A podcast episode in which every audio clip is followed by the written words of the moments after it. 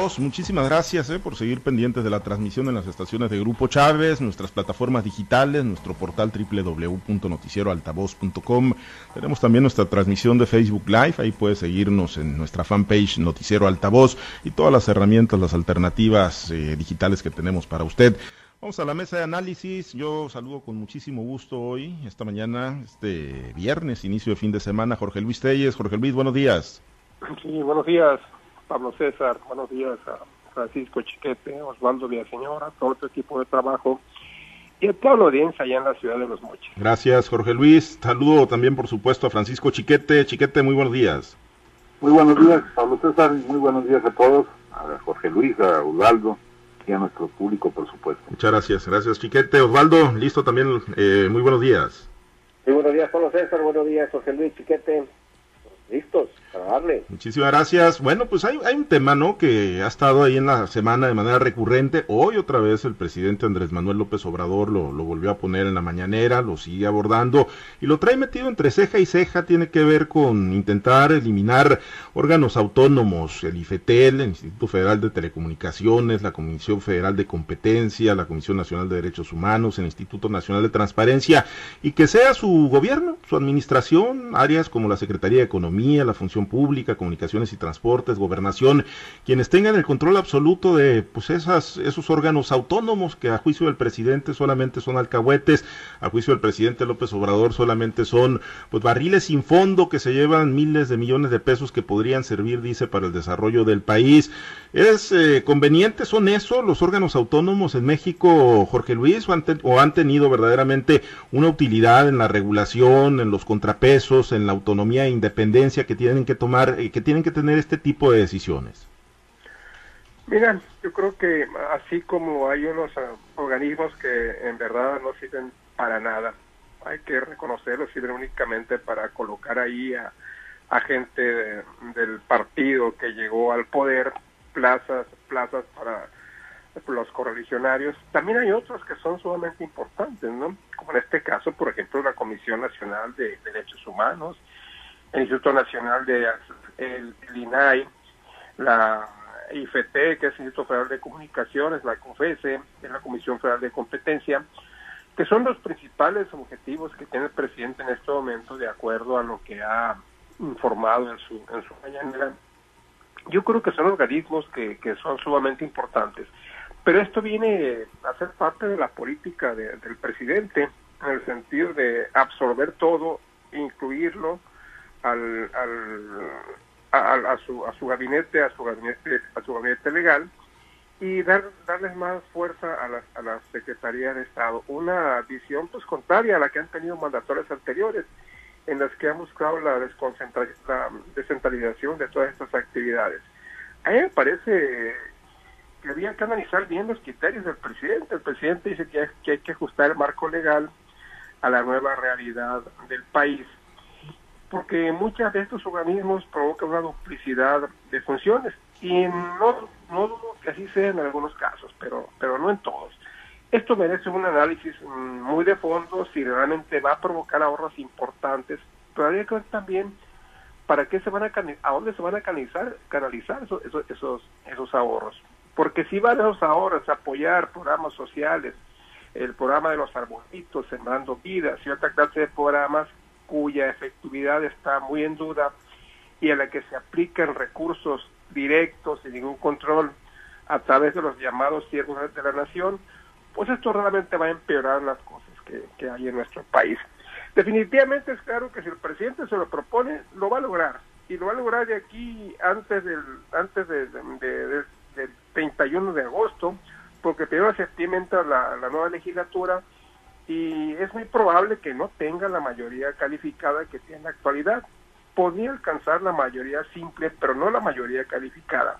El Senado seguirá siendo, estará, estará bajo su control absoluto, pero es probable que no lo tenga en la Cámara de Diputados. Entonces, la urgencia del presidente es esta, sacar esta iniciativa antes del, antes del 1 de septiembre, que es cuando entre en función de las nuevas legislaturas. Chiquete, eh, una decisión de esta naturaleza, digo, al rato pues van a querer ¿no? que, que el INE regrese o que las, eh, elecciones las vuelva a organizar la Secretaría de Gobernación, al paso al paso que se va este control absoluto, sobre todo, por ejemplo, el INAI, el Instituto Nacional de, Acceso a la Información, eh, lo que ha representado, ¿no? Hablando desde la trinchera periodística también para, para la divulgación, pues de cosas que quieren eh, mantener guardadas ahí en los cajones de, de la secrecía o de la oscuridad. Eh, ¿Cuál es tu opinión, Chiquete? Eh, si son barriles sin fondo en aras de tener más recursos en la mano del presidente y el gobierno federal, ¿vale la pena eliminar estos órganos autónomos? Son órganos muy caros, sí es mucho dinero el que se llevan, pero yo creo que vale la pena la inversión que se hace en ellos. Me parece que aparte de la de la visión tan tan vieja que tiene el presidente, tan anticuada que tiene el presidente de la forma de gobernar, está un hecho incontrovertible, su ansia de controlarlo todo. A mí me parece que en este caso no es ni el INAI ni el IFETEL que sí le apetecen. El propósito final es, el INE, es el Instituto Nacional Electoral. Ha sido mucho tiempo el que ha estado insistiendo en, en debilitarlo, en debilitar su imagen, decir que no sirve, decir que es parcial, de manera que a la hora que haya una elección controvertida, pues no tenga la fuerza necesaria como para convencer a la sociedad de que ganó quien ganó. Me parece que en este sentido vamos exactamente en la misma ruta desde Trump, es que hay en la descalificación de los procesos electorales. Pero bueno, mientras están enfocándose hacia el INAI, ¿qué significa el INAI? La mayor parte, por no decir que casi todas las solicitudes son respondidas con un no existen antecedentes de ese caso. No hay datos acerca de lo que se está pidiendo y entonces hay que irse a litigar en, las diferentes salas del INAI para que obliguen a la dependencia a sacar los papeles de donde estén a dar la respuesta. En estos momentos, por ejemplo, acabamos de enterarnos que las compras de las vacunas fueron escondidas por cinco años. Yo entiendo que en un momento de emergencia como este, pues no se cumplan los procedimientos y todo eso pero que se nieguen a decirnos durante cinco años cuánto se gastó, cómo se gastó, quién fue el intermediario, cómo se consiguió todo esto, pues me parece absurdo, me parece regresar a los tiempos de los 50 en los que nadie le podía decir al, al, gobierno eh, que hizo mal o, por qué lo hizo, o preguntarle por qué lo hizo así. Y así es en cada uno de esos casos. El, el IFETEL, por ejemplo, ha sido un, un muro de contención frente a al autoritarismo del, gobierno federal y ahora pues lo quieren desaparecer, como prácticamente está desaparecida la Comisión Nacional de los Derechos Humanos. Pero yo insisto, al final el, objetivo principal es el INE. Imagínense usted que la Secretaría de Gobernación vuelva a organizar las elecciones en el país. Bueno, pues ahí está la experiencia de, Manuel Bartlett, ahí lo tienen a disposición a lo mejor. Otra caída del sistema sería muy oportuna el, el primero de junio o, en el 24, que es la madre de todas las batallas. Osvaldo, eh, Chiquete, pues habla del paralelismo, ¿no? Ahí con, con, Donald Trump y pues después de lo ocurrido en Estados Unidos, pues insistir en esa ruta cuando pues ya se ve el desenlace, cuando ya se ven que terminan, hoy ya están buscando incluso hasta destituir a Donald Trump, ahí está sobre su cabeza la congresista Pelosi, hoy que, que, que, que se ve qué es lo, cuál es la consecuencia de mandatos de corte populista y ultra eh, controladores como el que pretendió Trump, pues insistir en eso, ¿qué es Osvaldo? ¿Saber que vas a ir a toparte con pared y sin embargo seguirlo haciendo? yo creo que ayer que hablamos precisamente de ese, paralelismo que hay, o esas similitudes que hay entre el gobierno de Donald Trump y el gobierno de López Obrador, hemos ojo. Así hay que vernos en 2024 si no se pone un freno en, este proceso electoral 2021 del presidente López Obrador, pues prácticamente advertíamos. Esto que hoy está proponiendo el presidente una vez más, que tiene días hablando eh, precisamente de las apariciones de estos organismos y viene desde que precisamente a través de uno de estos organismos, como Colinay, pues ciudadanos tuvieron acceso a información pública de lo que el presidente o el gobierno del presidente está gastando precisamente en sus periodistas aliados. Ningún gobierno había gastado 3.250 millones de pesos en, medios aliados, y concentrados en muy pocas manos. Pero además, pues le exhibieron ahora los nombres de, esos personajes, de esos periodistas que están atacando a otros periodistas o a medios críticos, y dice el presidente, ah carajo, pues ¿por dónde se filtra esa información? Pues no es que se filtre, es una obligación que tienen los gobiernos de transparentar el ejercicio público del gasto de los recursos. Pero también es un derecho que adquirió el ciudadano de poder acceder a esa información. Esa es la valía de ese tipo de institutos ciudadanos constitucionalmente autónomos del gobierno, que se convirtieran en un contrapeso del gobierno. Y eso es lo que realmente le preocupa al presidente. El presidente ha querido ir acabando con todos los contrapesos y lo hemos advertido, ha ido concentrando poder. ¿Por qué nació la Comisión Nacional de Derechos Humanos? Bueno, porque antes el gobierno era juez parte. Él decía quién era culpable, quién era inocente. Él violentaba derechos humanos de las personas, de las gentes. Surgen estos organismos y lógicamente se convierte en un contrapeso a los abusos del poder. ¿Cómo vas a volver a concentrar ahora esas funciones que ejerce la Comisión Nacional de Derechos Humanos, a la cual un ciudadano común tiene derecho de acceder, de ir a decir, el gobierno está abusando de uno de mis derechos, y las asumes el gobierno, pues ¿cómo le vas a decir al gobierno, oye, tu gobierno está atentando contra mis derechos? Pues va a ser pues, parte otra vez, es regresar a un pasado donde el gobierno abusó, hizo y deshizo sobre y pisoteó los derechos de la gente. ¿Por qué el gobierno quiere ahora desaparecer el INAI? Bueno, lo hemos dicho, desde que se crearon, crearon la ley de transparencia, desde que se crearon esos organismos constitucionalmente autónomos, ha habido una sobreexposición del quehacer del gobierno. Ya ha habido muchos escándalos públicos de corrupción y ha habido muchas exhibiciones de funcionarios públicos.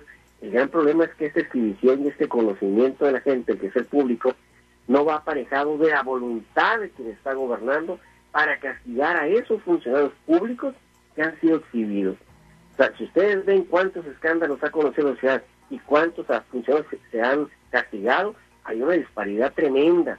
¿Qué quiere el gobierno ahora? Desaparecer y decir, hombre, yo les prometo transparencia, fast track, dice el presidente. Pues como otra vez es juez parte.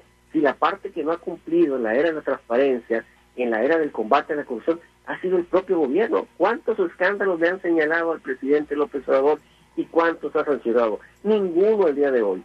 Pues entonces, ¿qué está haciendo el presidente? Tratando de concentrar poder. ¿Qué va a estar en juego en esta elección de 2021? ¿Democracia o dictadura? El pueblo decide. Ahora, en un escenario, Jorge Luis, de, que transitara esto, eh, que está planteando el, presidente, obviamente primero tiene que presentar la iniciativa y ver pues eh, cómo se procesa, eh, hay, un movimiento fuerte ya de resistencia, pero ¿qué ocurriría, por ejemplo, en los estados, donde también hay órganos autónomos, donde tenemos las comisiones estatales de derechos humanos, aquí, por ejemplo, tendría que pasar a la Secretaría General de Gobierno, la CIAI tendría que pasar a la Secretaría de Transparencia, o sea, tendría que tener un efecto en cascada, suponiendo que esto, que esto transitara, este idea que trae el presidente? Sí, pues acuérdate que tenemos también el Instituto Estatal Electoral eh, dependiente del INE, que como decía Chiquete, yo creo que si hablamos de organismos caros, yo creo que este es el más caro, el más caro de todos, y mucho de ese dinero se va en sueldos eh, estratosféricos que tienen los, los consejeros del INE. Pero no se puede negar que hay un antes y un después en México después de tras la aparición en el escenario político nacional de este instituto que es el encargado de organizar las elecciones. Y bueno de Chiquete hace una remembranza muy clara ahí en 1988 cuando Manuel Bartlett secretario de, de gobernación presidía el organismo electoral. Aquí en Sinaloa, como en otros estados del país, esta función recaía en el secretario general de gobierno, cosa pues totalmente inverosímil porque el gobierno era pues juez y parte. Otro organismo bastante caro es la Comisión Nacional de Derechos Humanos, pero aquí quién sabe si el presidente se anime a entrarle porque pues está una persona incondicional de la I, como la señora Rosario Piedra, a la que él colocó por aviento, contra viento y marea. Y los organismos no le van a servir al presidente mientras no ponga él a los titulares. Una cosa es que no los ponga él pero lo que él se propone lo consigue. En el caso de la CNDH puso a la señora Rosario Piedra, en el caso del INE estará impulsando por no sé quién, pero seguramente a alguien que esté al pendiente de sus intereses políticos y de su partido Morena. Sí es cierto que este caso de organismos son, son caros, pero también es cierto que han, que han cumplido una función, una función que ha modernizado la política en el país, sobre todo en materia electoral, donde cada vez, cada vez se complica, cada vez es más difícil la, la, la posibilidad de, de ganar las elecciones por la vía del fraude. Todavía es posible hasta la fecha, no tenemos ninguna duda de que así pueda suceder, pero cada vez, cada vez las posibilidades son menores, cada vez las elecciones son más transparentes, entonces atentar contra, contra estos organismos, pues la verdad sería un crimen, ¿no? Un crimen para México. Y yo vuelvo a lo mismo, si desaparecen y, y el gobierno eh, tiene ante sí un caudal de, ahorros en el gasto, porque sí es cierto que son gastos millonarios, a mí como ciudadano me gustaría saber, bueno, ¿para dónde se va a ir este dinero? Sí es cierto que se está ahorrando dinero, pero ¿para dónde se va a ir? ¿Para programas sociales que no sirven para nada? ¿Para proyectos estratégicos, para desarrollo, para la salud, para la agricultura, que tanto falta le hace? Eso sí me gustaría saber hacia dónde va ese dinero. Uh -huh. Chiquete, eh, irá a echar entonces el presidente, pues ahora sí que como dicen, toda la carne al asador, su resto en medio de este proceso electoral y para que de esto salga y muchos otros grandes pendientes que también han sido cuestionados eh, antes de que termine la presente legislatura donde tiene control total y absoluto el presidente. Yo creo que lo va a hacer, lo va a intentar y, y me parece que no solo es por, por el propósito mismo de, de eliminar estos organismos, sino también porque es parte de su campaña electoral. Decirle a la gente, no sirve el INE, no sirve el, INAI, no sirve el IFETEL, no sirve todo eso, son corrupciones, es dinero que se quedaba en unos cuantos, yo se lo voy a dar a la sociedad para que no haya hambre, para que no haya desempleo. Es parte de su, de su estrategia política. Entonces le sirven dos propósitos. A mí lo que me llama la atención es que la mayor parte de estos organismos fueron creadas a instancias de la izquierda cuando la izquierda empezaba a pujar para que las cosas cambiaran, para que hubiera controles, regulaciones, para que hubiera participación de la sociedad, y ahora es la izquierda o la supuesta izquierda la que viene a tratar de acabar con eso para volver a los esquemas viejos de los presidentes de los 60, de los 50. Es pues una, un contrasentido absoluto, pero es muy explicable en este proceso de concentración de poder que está emprendiendo el presidente, porque él necesita llegar al 24 con todos los hilos de mando en el país para poder mantener su, su proyecto de la cuarta transformación. Bien, eh, una ronda rápida, tenemos 10 minutos, pero bueno, le entramos. Mañana es el día de los registros, en la, bueno, en el PRI para las diputaciones federales, ya los nombres pues, están manoseados, están, se han trascendido, no se mueve el tablero. Osvaldo, aquí en el caso de, de, esta región del distrito 04, eh, Leno Flores, eh, aunque él, él, ha dicho que tiene invitaciones, pero que él ni fue a presentar carta de intención, que él todavía tiene las puertas abiertas eh, en Morena y en el PT, que sigue construyendo por ahí. Entonces, bueno, mañana ya se tendrá claridad sobre quienes se registran. ¿Se, se ha movido el tablero o seguimos en, en, las mismas, en esas posiciones, Osvaldo? Hasta el día de hoy, las mismas posiciones que se dieron a conocer hace días atrás se mantienen. Seguramente ha de haber algunos eh, ajustes o puede haber ajustes, a ver, porque en el caso, por ejemplo, del PRD, pues hubo voces que se molestaron porque dijeron, oye, ¿cómo es posible que el PRD no pueda poner a un candidato eh, propio eh, en el distrito 06 y tenga que recurrir a un priista? El pasado martes eh, apenas fue a presentarse Germán Escobar con la dirigencia del PRD, no lo conocían o no había un acercamiento entre ellos. Entonces ha habido resquebrajones por ahí todavía. Y en el caso muy concreto de Guasave, pues igual, o sea, ahí hubo voces de periodistas que dijeron, oye, pues ¿cómo te vas a jalar a alguien del PT de Morena para que sea candidato por el PRI? Y efectivamente, o sea, ni el caso de, Germán ni en el caso de Leno tuvieron que ir a la Ciudad de México. ¿Por qué? Porque ellos eh, son externos o sea, irían de manera externa. En el caso de Germán va por el PRD, o sea, no va por el PRI. Y en el caso de, de Eleno, pues él es externo, llega al PRI o una coalición, pero llega de manera externa. Él su militancia está en otro lado, o como ciudadano, como militante del PT o de Morena, no sé en cuál estará registrado. Pero eh, de que continúa esa, esa lista eh, hasta el día de hoy, pues ha continuado, ¿no? Veremos mañana cuando se registren si se confirman todos o alguien se baja. El, el caso de Faustino Hernández, él también decía, oye, pues a mí me funciona ahí, pero yo no estoy muy convencido de ir a la, a la federal, yo quiero la, alcaldía de Culiacán y también había por ahí algunos movimientos. Pues vamos a ver en qué terminan eh, el, registro el día de mañana, pero de que hay una tendencia de que se den, eh, pues todo parece indicar que sí. ¿No se termina por, por eh, ver planchado esto, Jorge Luis, o ya lo ves planchado tú, por lo menos en lo de las diputaciones federales? La disciplina institucional del PRI es uno de los principales valores que tiene este partido, de los principales y quizás el más fuerte de todos. Por más descabelladas que sean las decisiones, la, el prismo se, se, disciplina, por ahí hay intentos de rebelión, pero, pero luego les ofrecen otras cosas adicionales y de los movimientos terminan por sofocarse. Yo no creo que vaya a haber ningún movimiento. Y tiene razón Osvaldo. El mismo sentimiento que tienen los periodistas, en el caso, en el caso de Semana Escobar, por el sexto distrito, lo tienen muchos priistas, eh, con el caso de Eleno Flores, por, por el distrito donde es eh, Guasave la, principal, la cabecera.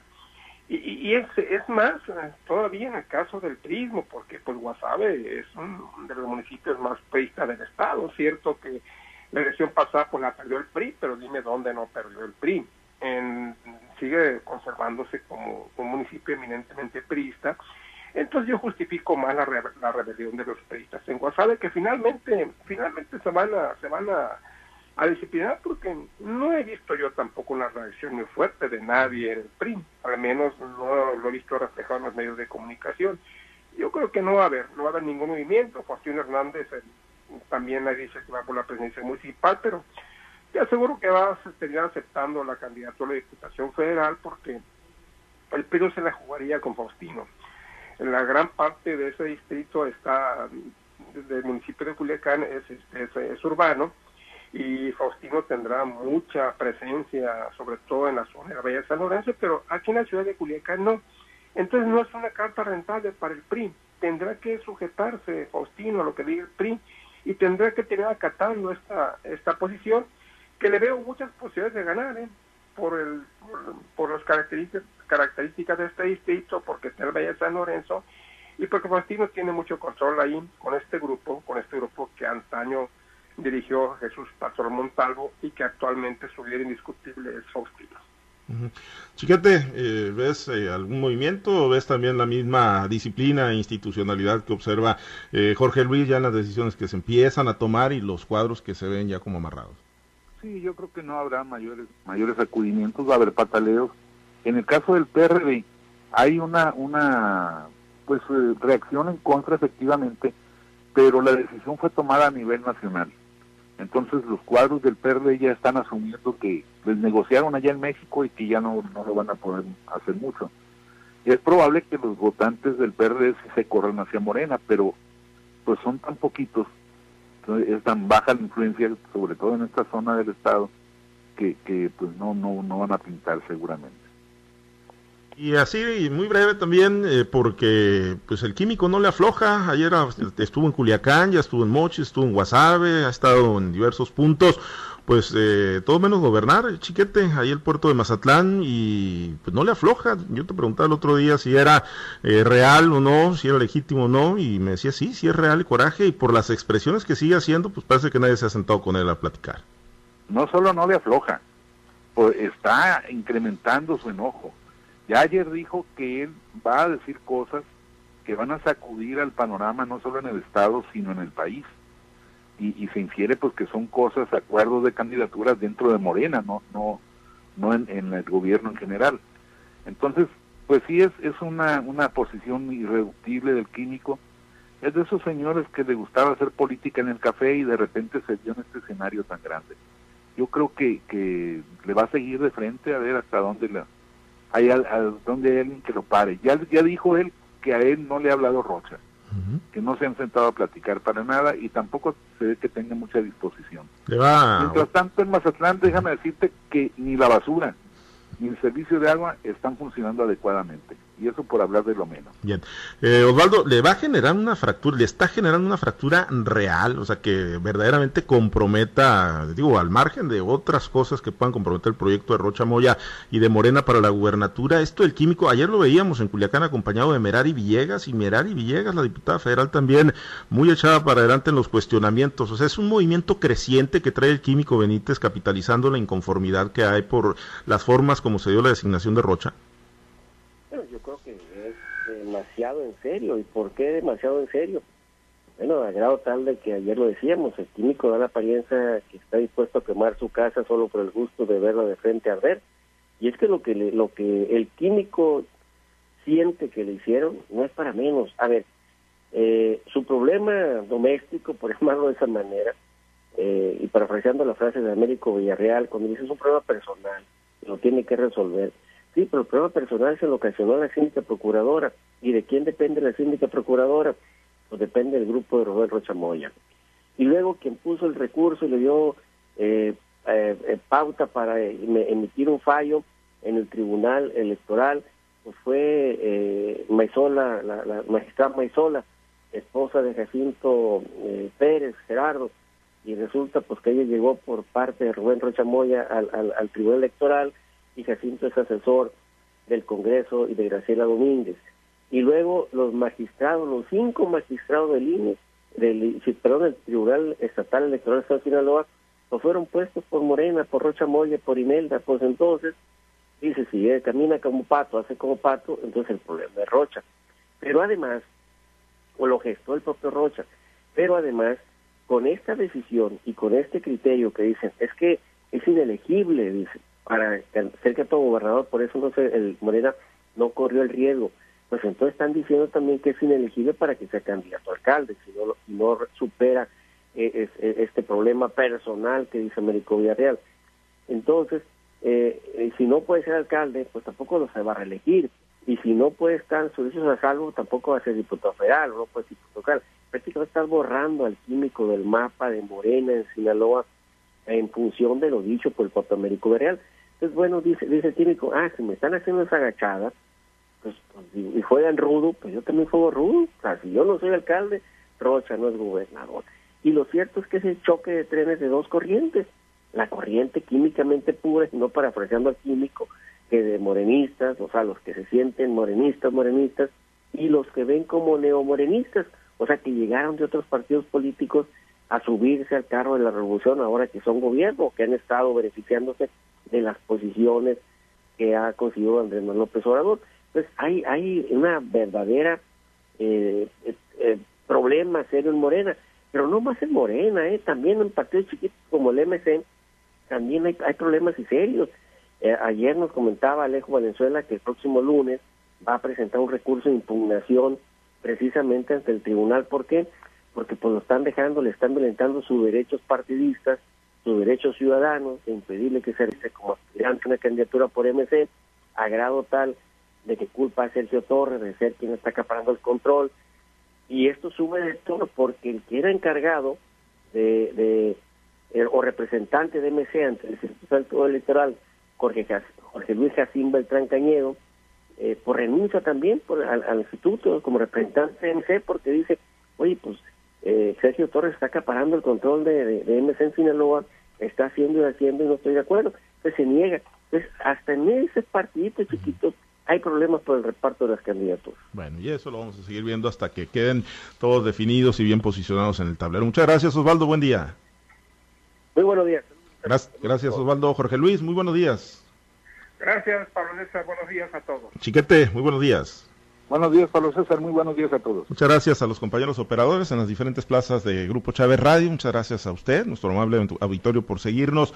Manténgase bien informado en altavoz, conectado permanentemente a través de nuestras plataformas digitales, nuestro portal www.noticieroaltavoz, nuestra alternativa en todas las redes sociales, Twitter, Facebook, Instagram y Spotify. Ahí va a poder encontrar el podcast de la mesa de análisis y todas las secciones importantes de Noticieros Altavoz. Soy Pablo César Espinosa. Le deseo a usted que tenga un excelente y muy productivo día.